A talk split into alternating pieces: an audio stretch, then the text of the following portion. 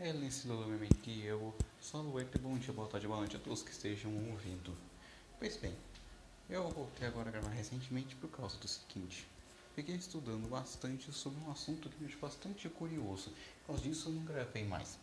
E também pelo fato de eu estar excelente hoje e estar lendo todo o mangá e vendo todos os animes. Mas finjam que eu só fiquei estudando mesmo, por favor. Pois bem, o que acontece é que eu fiz sobre um assunto chamado tipologia que infelizmente é colocamente conhecido como MBTI, Myers-Briggs Typology. Infelizmente. Ai, ai.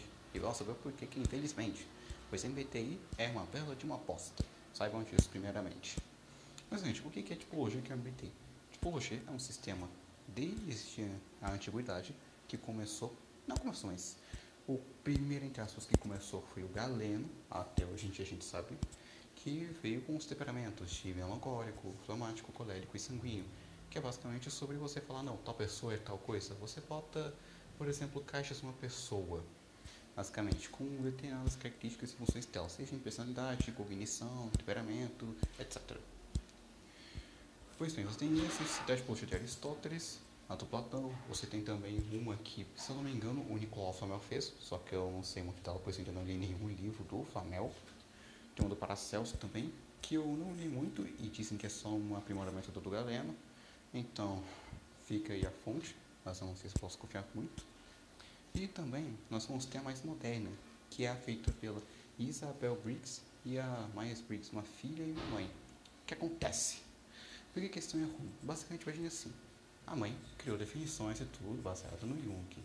Porém, o que aconteceu foi o seguinte, a filha dela popularizou o MBTI definições todas erradas, porque ela não entendeu ela só o jeito dela. Ou seja, já viu a maneira que deu e por isso que você não pode depois é realmente algo errado por natureza. Ou seja, é literalmente um sistema já errado por natureza que não tem definições corretas, cara. Então, ou seja, não leve já isso a ser logo de cara. E você tem a tipologia do Jung, que na minha opinião é a melhor e a mais coesa, que tem até uma certa validação científica. E o Jung nem queria ter essa validação científica. Mas, bem, a tipologia do Jung se define com o seguinte. Ela é sobre cognição, é isso? Cognição. Não personalidade, não é do tipo cognição. Onde você tem, entre aspas, quatro cognições diferentes. Intuição, que é chamada de NO NE, intuição extrovertida ou introvertida. Aí você tem pensamento, T ou T, pensamento introvertido extrovertido. Você vai ter o sentimento introvertido extrovertido, FFE. E você vai ter também a sensação introvertida e extrovertida, SSE. O S, sensação é fácil. Aí você tem o F de film, você tem o T de thinker, ou think, pensamento. E o N, que é a, segunda letra de intuição, que é N. Porque I, E, I, I ficaria muito feio, então eu decidi não botar N, E, N mesmo. E por que, que tem essa divisão entre introvertido e extrovertido? Basicamente, as funções extrovertidas são objetivas e as extrovertidas são relativas. Por quê? Bom, vamos fazer um esquema. É o seguinte, o que é empírico é contingente. Pode ou não acontecer. Correto? Então, ações extrovertidas, elas buscam coisas de fora, validações de coisas empíricas. Ou seja, que são contingentes, que podem acontecer.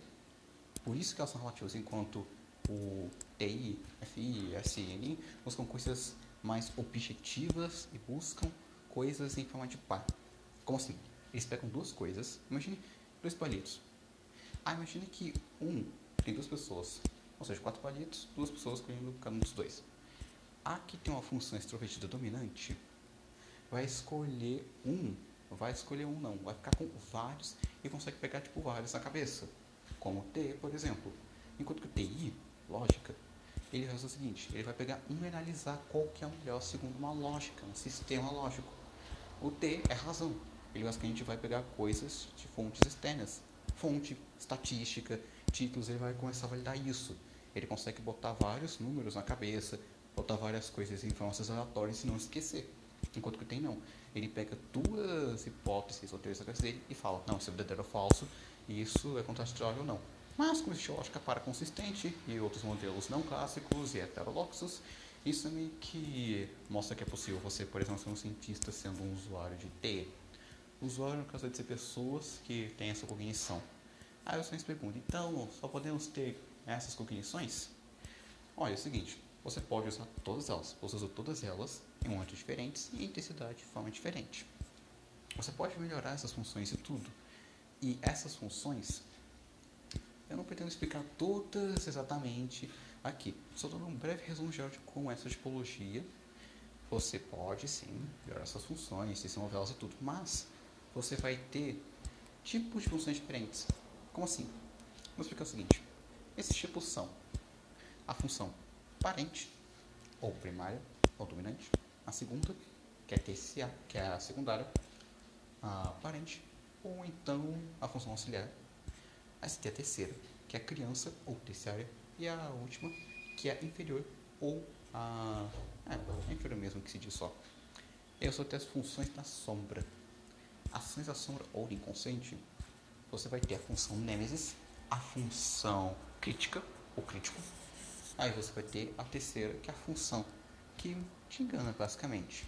Que em inglês é trickster, mas como ela te engana, basicamente, eu gosto de chamar de função carioca. Ou seja, função carioca e a última você vai ter que é a função demônio. Mas não vou explicar cada uma que ela funciona, eu só expliquei a função carioca como funciona, que ela é mais simples de entender.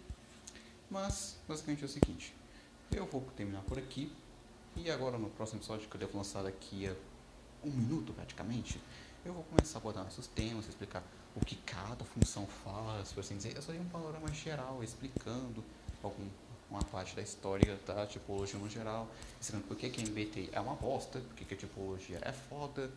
Então, basicamente sobre isso. Namastê, até a próxima.